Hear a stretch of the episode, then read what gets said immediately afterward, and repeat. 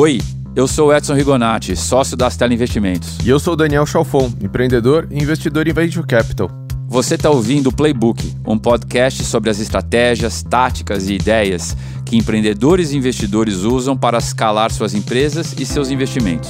Playbook é realizado pela Stella, fundo de investimentos em Venture Capital que apoia os empreendedores ousados em diferentes estágios da sua trajetória. Você vai encontrar este e outros episódios da série em astelainvest.com/playbook e nas principais plataformas aonde você já escuta os seus podcasts. O convidado do programa de hoje é o Fernando Ortenblat. É um empreendedor serial, fundou quatro startups e hoje ele é o fundador e CEO da Zflow. Ao longo da sua trajetória, o Fernando já passou por ciclos completos, indo da fundação até saídas bem-sucedidas. Fernando, bom dia. Bom dia, Daniel. Conta pra gente um pouco como foi a tua vida pré-Web Motors, porque eu acho que muita gente não sabe. Legal. Bom, eu, eu, eu, eu cursei fac, é, faculdade de administração e meu primeiro estágio foi numa, numa multinacional de, de produtos de consumo. Então, quer dizer, um início bem tradicional aí de carreira. E, mas aí era, isso era ano 2000 e veio o, o boom da internet, né? E aí foi difícil resistir à tentação de experimentar uma, uma, uma startup, né? Então, na época, é, um diretor dessa, dessa multinacional é, foi convidado para dirigir o marketing da Web Motors e, e, me convidou. Fui ainda enquanto estagiário naquela época e, e o Web Motors foi um dos primeiros players é, relevantes aí no, no, no, cenário É o grande caso brasileiro. daquela época, né, Fê? É, foi. Foi um dos primeiros, meio junto com o UOL, assim, eles, foi bem no início, né? E, e, e, hoje, assim, olhando para trás, eu, eu, eu entendo que, de certa forma, foi meio que um day one para mim como, como empreendedor, apesar de não ser sócio naquela época. É, mas primeiro porque foi o ambiente onde eu conheci meus sócios. Né? Então, o Silvio e o Helder, que eram os fundadores da, da, da Web Motors, e o Daniel, sempre meu par lá. É, segundo, porque é, acho que foi minha primeira experiência no ambiente empreendedor, né? Eu acho que é, isso é engraçado. Eu, eu, nunca fui aquela pessoa que sempre se imaginou como, como empreendedor, né? Não era aquele cara que vendia suco de limão na frente do, do, portão de casa, né? Então ali realmente eu me descobri, né? Como como empreendedor. E acho que terceiro, é, ali eu acho que eu descobri o, o, o poder transformação da, transformador da tecnologia, né? Então, é, como um cara de produto que eu sou eu passei um ano e meio naquela multinacional e não vi nenhum produto ser lançado dentro da minha unidade de negócio. E eu entrei na Web Motors em um mês, acho que a gente colocou quatro coisas no ar, né? E então aquilo ali realmente eu falei, é isso, é isso que eu quero fazer, né? De forma que eu passei cinco anos na Web Motors, que acabou sendo vendida para a BN, hoje Santander, e, e, e, quando eu planejei o próximo passo, junto com meus sócios, não tinha nenhuma alternativa que fosse diferente de empreender, né? Então aquele, na verdade ah, de empreender um... e junto com eles. E né? junto com eles. Um time exato. se formou coeso exato, ali, né? Exato, exato. E como é que foi que... isso, Fernando? É, é, a Web Motors foi vendida e aí vocês sentaram vocês quatro juntos para pensar próximos passos? É, isso foi interessante que as conexões elas foram acontecendo quase que organicamente, né? O, é, o Silvio e o Helder haviam saído da Web Motors um pouco antes, né? Logo após a venda. É, eu ainda fiquei um pouco lá junto com o Daniel e a gente começou a discutir muito é, qual que seria o próximo passo, né? É, e, e, curiosamente não foi carro o primeiro passo. É né? mesmo. É, então a gente estava olhando algumas categorias que a gente entendia que, que podiam ser transformadas é, é, pela tecnologia. E, e, acho que um pouco pela escala e, e, principalmente pelo propósito assim de ajudar a melhorar a vida das pessoas, é, a gente acabou optando por saúde. Né? Então eu e o Daniel saímos e a gente fundou Minha Vida. Né? E, e naquela época ali era 2004, aquilo foi empreendedorismo raiz mesmo, garagem. então foi escritório emprestado, né? O nosso funding era nossas economiazinhas ali, né? É, e, e, e, a gente começou desse jeito, né? Acho que até tinha até uma certa ingenuidade nossa, assim, por exemplo, acesso a capital era uma coisa que a gente nem considerava. Né? Não passou na cabeça Não época. passou, acho que até por desconhecimento, por não existir um ecossistema, foi algo que, que, que, que a gente nem pensou. Só para ter uma ideia, o caixa da, do, do, Minha Vida, quando a gente começou, ele não pagava três meses de mídia. Sério? Mas a gente tomou esse risco, por sorte e competência a gente conseguiu é, seguir, o, o, Minha Vida veio a ser líder. E aí foi interessante, a gente manteve o contato com, com, com, com, com, com, a, com, com os nossos outros sócios e, e tal, e em algum momento o Silvio é, entrou junto no Minha Vida, ele veio ser participar do, do, do, do negócio com a gente e a gente cresceu a companhia, né? A minha vida é, veio a ser né, o, o, maior portal vertical né, da, na área de saúde, né? Ele foi vendido ano passado para um, um grupo francês, para a Webidia, e a gente entregou a companhia com 30 milhões de acessos é, por mês, aí realmente gerando impacto aí na, na vida das pessoas. E que momento, Fernando, surgiu a ideia do, do e-carros e você resolveu deixar o Daniel tocando Minha Vida e, e se lançar com o Silvio nesse outro projeto? Exato. Então, e, e, o que aconteceu, a gente tava, já estávamos juntos os três no Minha Vida, né, operando, e, mas a gente nunca perdeu contato com o mercado automotivo, né, claro. que é algo que a gente tinha participado por um, por, por um bom tempo. E, e, o que a gente viu é que após a aquisição da Web Motors pelo Santander, o negócio cresceu muito. Né? O banco passou a aportar em um, um canal de distribuição super poderoso para o negócio, né? milhares de operadores é, vendendo o produto é, na rua e a gente viu a companhia escalar muito rápido. Mas ao mesmo tempo, a gente entendeu que logo após a aquisição, o, o, o negócio foi muito internalizado dentro de uma grande estrutura do banco e perdeu um pouco a agilidade. Né? E dali, conversando no dia a dia, a gente batendo papo e, e acho que um certo sentimento de dever não, não cumprido ainda, a gente fala, a gente criou a tese de carros, que seria o quê? De certa forma, replicar esse modelo de usar o, o canal de distribuição de um banco, né? mas operando a companhia como uma startup pura, né? independente, fora de uma grande estrutura, com marketing, TI produtos fora. Então a gente criou a tese de carros, que era isso, é, batemos na porta do, do, do, Itaú.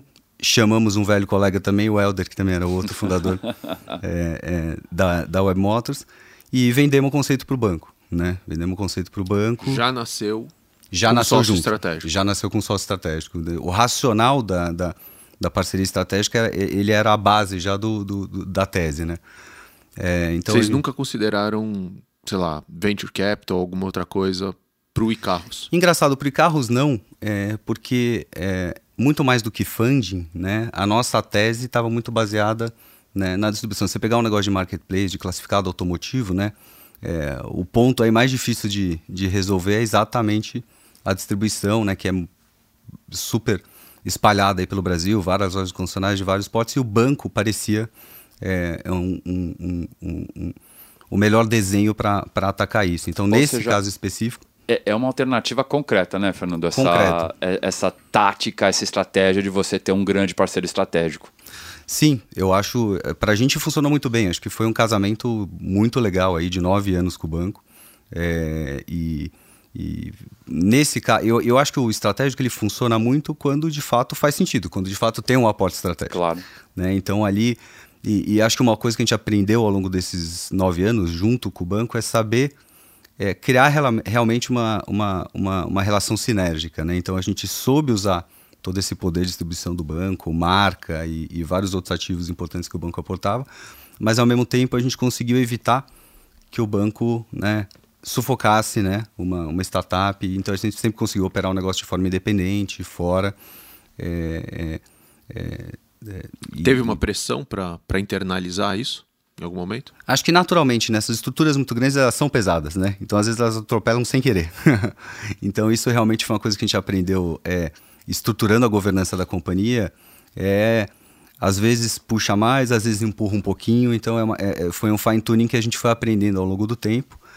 E, mas o, o, mais interessante é que a gente olha hoje, isso ficou tão institucionalizado e, e maduro que hoje é, o, o, banco assumiu, aí, comprou 100% da, da, da companhia o ano passado e mesmo assim o e-carros continua com o mesmo DNA. Ele está lá independente, Legal. rodando sozinho, então é uma coisa que não necessariamente foi fácil, mas bem conversada e, e, e com alguns acertos e erros, ela acaba ficando é, é, institucionalizada. Né? Então foi um negócio que, que, no nosso caso, deu muito certo esse, esse casamento. Voltando um pouquinho pro, pro comecinho da história do e-carros, conta pra gente como é que foi lançar um produto novo, é, competindo com um player bem maior, consolidado, né, com Gorilla, é, que era o Web Motors. É, é, como que você fez para competir com alguém que já estava consolidado no mercado? Legal. É, de certa forma, a gente se orgulha dessa fase, a gente sempre lembra dela, assim, porque foi mais ou menos uma, uma coisa meio Davi Golias, né? A gente tinha um player com uma marca super estabelecida, muito, muito, muito, muito consolidado, que inclusive a gente ajudou a, a, a construir. construir É, mas o que aconteceu ali, acho que se, se a gente pegar um ponto é, é, vital aí nessa, nessa jornada, foi a estratégia de aquisição de cliente. Né? É, naquele momento, é até engraçado falar disso agora em, em 2018, né? 18, e, e aquilo era 2007, 2008. É, mas o, o mindset das companhias ainda era que a porta de entrada da internet eram os portais horizontais, né? Tá. Então, UOL, Terra, Globo... Isso estamos falando de 2000 e... 2007, 2008. 2008. É, e, então a estratégia da Web Motors era ser o canal exclusivo de carros de todos os portais horizontais. Então ela tá. fechava essas portas, então todo consumidor que pensasse em comprar ou ler conteúdo sobre carros, ele em tese passaria pelos portais e ele encontraria único e exclusivamente o conteúdo deles.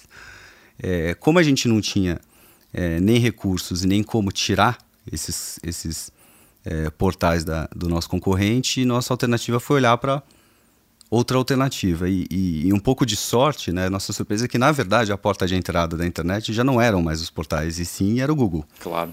Agora, é até engraçado hoje é, pensar, no Brasil ainda, é, search marketing era uma coisa ainda nova, né? ninguém sabia direito fazer, inclusive a gente. Mas a gente entendeu que era a única alternativa, então a gente teve um pouco essa oportunidade, um oceano azul aí, né? Então claro. isso foi um, um fator sorte.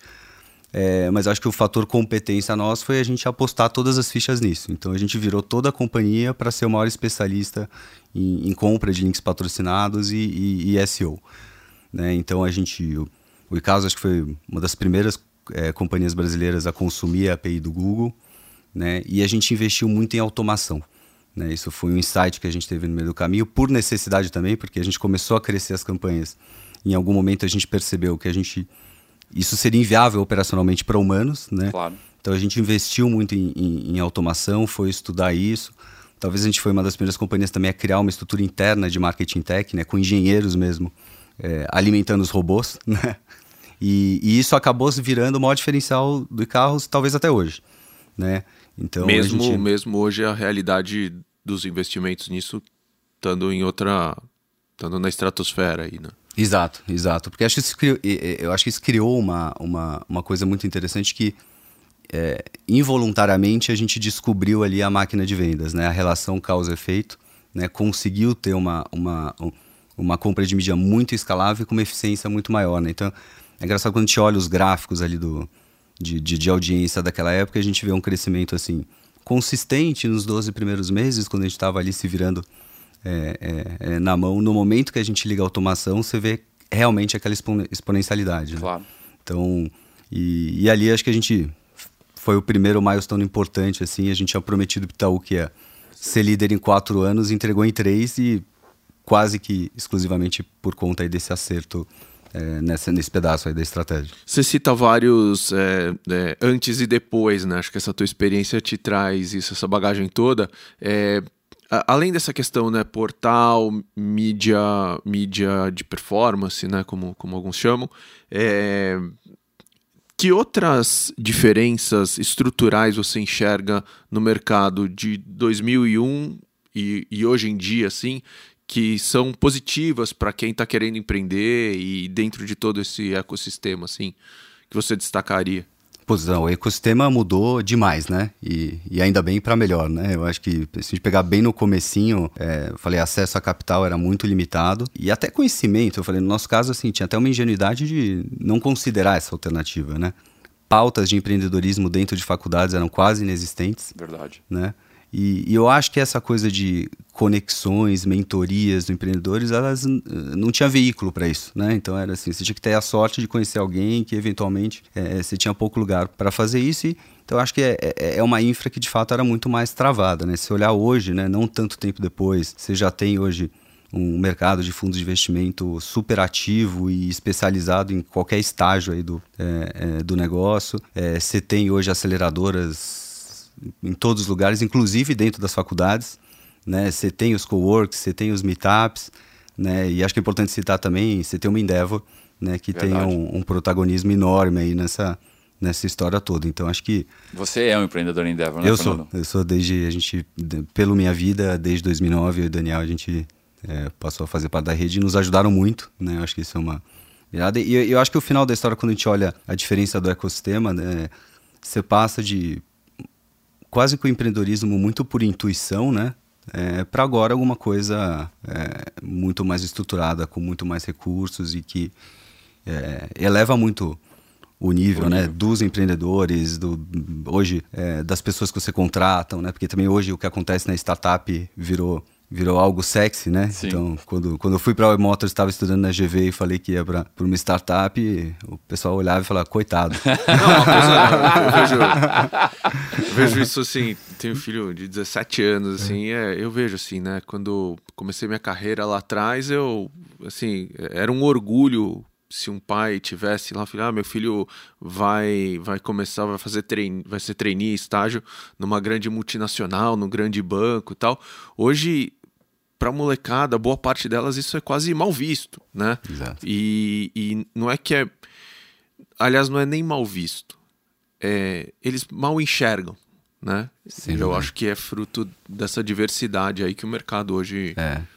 É, e eu, eu acho que o movimento é dos dois lados, né? Que eu acho que é positivo também, né? Hoje, também um pouco dessa história que, de certa forma, a gente participou também, mas que hoje é muito mais presente, é também as grandes estruturas, né? É, se conectando ao ecossistema, claro. né? Então, é, trazendo os empreendedores para dentro, criando estruturas mais abertas de, de, de, de co-criação com, com startups e tal, tudo. Então, eu acho que os dois lados melhoram, né? Eles, os dois lados é, se ajudam, né? Ô, Fernando, e aproveitando essa tua experiência como o maior growth hacker uh, de consumer web no Brasil, é, você mencionou aí da experiência do iCarros de ter aproveitado uma mudança de paradigma de canal de distribuição, né? ou seja, de sair dos portais e ir para o Google. É, alguns anos atrás a gente teve uma outra mudança, né, que foi sair do Google e para o social. É, você enxerga alguma mudança de paradigma é, no futuro próximo que você acha que, que seria uma oportunidade para quem estiver começando, ao invés de ficar tentando fazer só Google, só Facebook, é, é, aonde você acha que está a próxima oportunidade de, de ataque aí para quem estiver começando? É, eu acho que tem, tem várias frentes. Né? Uma coisa que a, a gente aprendeu ao longo do caminho, a gente tenta hoje é, reforçar, é também tem que tomar um pouco de cuidado com, com, com, com, as buzzwords do momento, né? Então eu ainda acho que, claro, as tendências estão aí e muita coisa está mudando, mas eu ainda acho que um, um, uma agenda muito importante para o empreendedor é ele estar tá focado no problema, é ele entender ali o momento do consumidor, como chegar e mais do que uma oportunidade, é usar as ferramentas e a estratégia de aquisição que fizeram mais sentido. E muitas vezes ela não é a mais hype. Verdade. Né? Eu acho que o exemplo do carros, por exemplo, a gente deu essa sorte de hora certa e é, lugar certo, mas é, no fundo você foi olhar por que, que o Google fazia muito sentido para um, um classificado? Porque o Google tem intenção de compra e a compra do carro né, é uma compra muito por contexto, né? Quer dizer, quem, quem, é o comprador de carro? Muita gente, mas o importante é aquela pessoa que está naquele momento de compra do carro. Então, é, eu acho que isso é uma, uma disciplina importante para o empreendedor, porque hoje eu vejo muita gente direcionando também as fichas né, para a coisa do momento e Sim. muitas vezes é, é, é mais simples. Agora, claro, é, eu acho que tem uma evolução muito grande. Eu, eu, acho que, de uma certa forma, né, cada vez mais é, a estratégia de, de aquisição está ligada ao produto. Né? Cada vez mais o produto é, é mais protagonista, define né, se define o canal. Então, é, agora, claro, a gente tem é, um monte de coisas acontecendo. O search também está mudando bastante, né? Quer dizer, social tomou outras proporções. Hoje, é, os consumidores eles estão interagindo muito mais em interfaces conversacionais, né, os WhatsApps da vida e tal, tudo. Então, eu acho que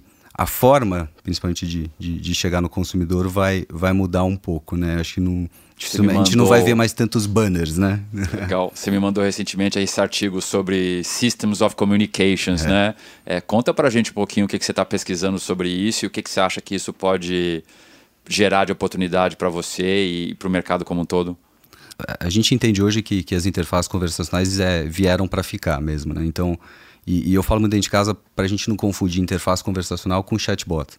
Né? Chatbot é um, é um elemento de uma tá. interface conversacional, mas eu acho que qual é o racional, né? As pessoas hoje, elas estão é, menos browsing, né? navegando entre páginas, e estão cada vez mais habituadas em, em interagir em, em, em interfaces que simulam uma conversa, né? Quer dizer, para para pensar o tempo hoje em que uma pessoa passa no WhatsApp, passa em outras ferramentas de mensageria, mas mesmo nas redes sociais, se você pegar stories e tudo, elas têm uma lógica é, mais conversacional. Então é menos browsing e mais conversa.